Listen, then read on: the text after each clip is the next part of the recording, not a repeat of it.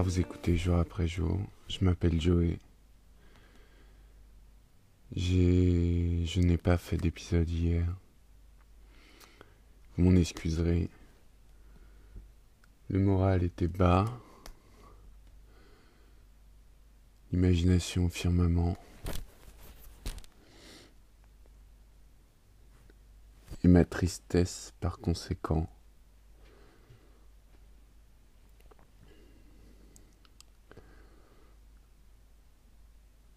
Assez prégnante. Mais tout va mieux. Je vous rassure.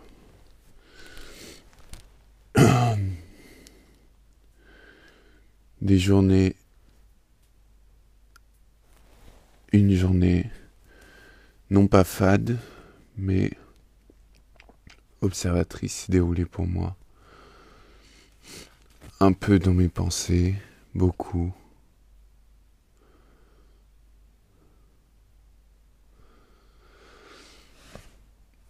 C'est c'est assez intéressant car on pourrait souvent les journées les plus lentes ou même des choses se passent mais des journées assez euh, banales en somme qu'on aurait le plus de choses à dire car ce sont les journées où les réflexions sont très poussées. Néanmoins, l'envie de vous raconter cette journée n'est pas là. Alors je vais vous lire une lettre d'Henri Miller à Anaïsine.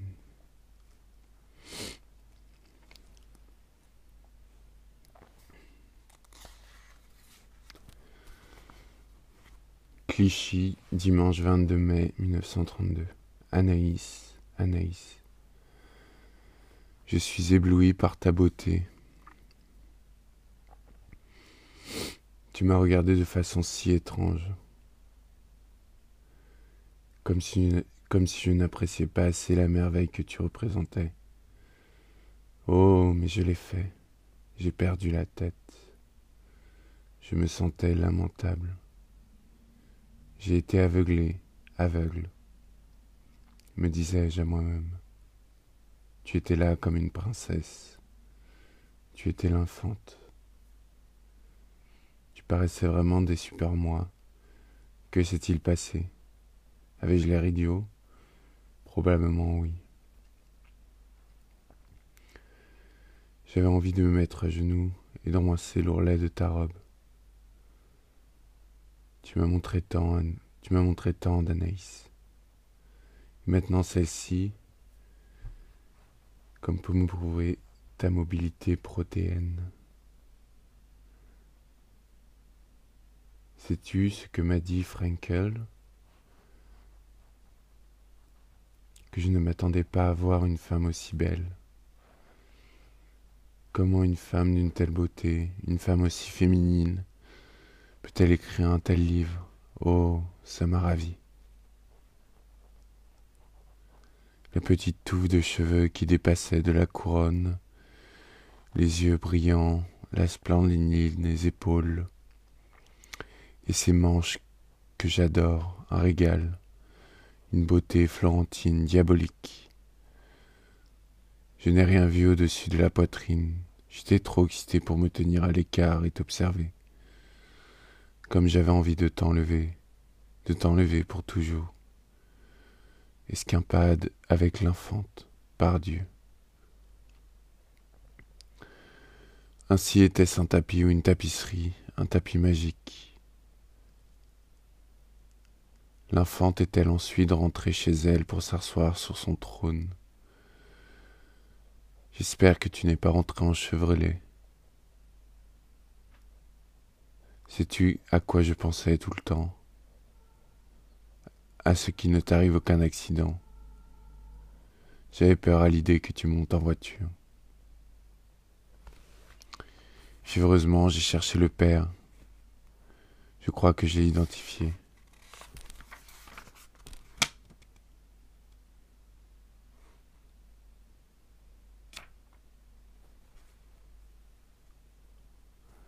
Grâce à ses cheveux, étrange chevelure, étrange famille, pressentiment du génie, du génie. Oh, oui, Anaïs, je prends cela très calmement, parce que tu appartiens à notre monde. Je ne vois rien en moi qui puisse retenir ton intérêt, ton amour. Tout cela me paraît quelque peu fanatique, fantastique maintenant. Tout cela me paraît quelque peu fantastique maintenant. C'est une farce divine, une plaisanterie cruelle que tu me joues. Tu étais en très grande forme le soir où tu es venu à Clichy. Tu as fait le ménage comme une professionnelle. Tu es la plus surprenante des créatures, un vrai caméléon. Et sais-tu ce que j'ai aimé?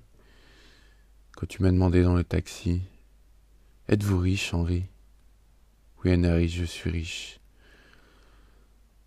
L'homme le plus riche du monde. Je suis riche parce que je connais Anaïs Nin et Culmel. Demandez à Frankel si ce n'est pas vrai. Peut-être recevras-tu cette lettre quand Frankel sera là. Demande-lui de te parler de la conversation que nous avons eue après le concert dans le hall de l'hôtel de Freeman. Sujet Spengler, l'argent, l'argent, l'hermaphrodisme, la catharsis, la psychanalyse, la mort, la peste noire. Quelle nuit fantastique. Il faudra que je la revive pour toi. Frankel m'a sidéré. Voilà un esprit. J'espère que tu auras une bonne opinion de lui. Hier soir, il m'a plus que jamais démontré qu'il était quelqu'un d'exceptionnel. Il te fera du bien. Tu sauras vraiment ce que penser veut dire quand tu seras entretenu avec lui. À propos, il n'aime pas la nouvelle version de mon livre. Il m'a presque démoli avec ses critiques. Il a dit que je l'avais castré, que j'en avais fait quelque chose de littéraire, que j'avais détruit le flux, etc. Jusqu'à que j'en pleure presque. Ah, Miss critique littéraire, où êtes-vous? Sommes-nous devenus aveugles? Je les crains. J'ai craint que ton amour n'ait tué ton esprit critique. Cependant, je ne suis pas tout à fait convaincu.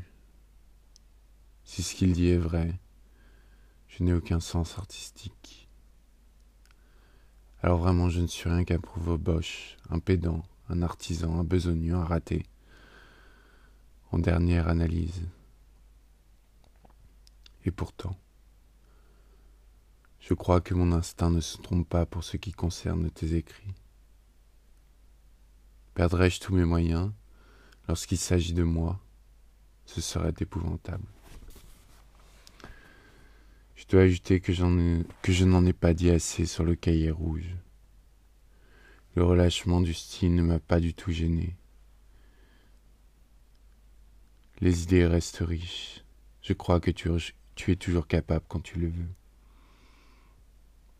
de déployer plus de force, plus de curiosité, je pense que je suis toujours plus près de la littérature que tu ne l'es. Anaïs, je t'adore.